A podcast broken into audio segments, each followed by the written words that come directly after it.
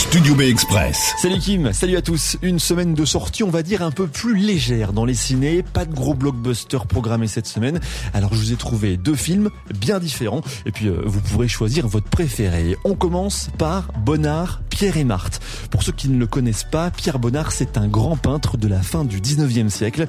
Ce film raconte sa rencontre avec sa future femme, Marthe. Si vous voulez devenir un modèle, J'ai jamais dit que je voulais devenir modèle, c'est vous qui m'avez demandé si je voulais bien poser pour vous.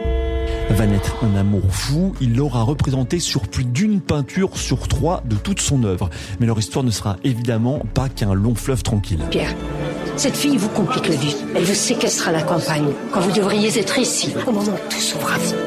Pierre me trompe.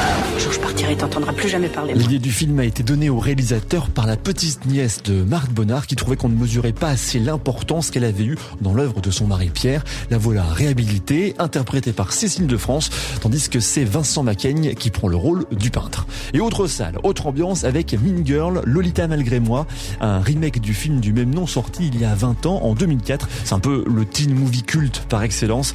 Il a inspiré depuis de nombreux mèmes sur Internet et là il a été mis à la sauce 2024 avec notamment l'influence du smartphone et des réseaux sociaux. C'est Tina Fey qui s'en est chargée. Elle avait écrit le scénario et faisait partie du casting il y a 20 ans.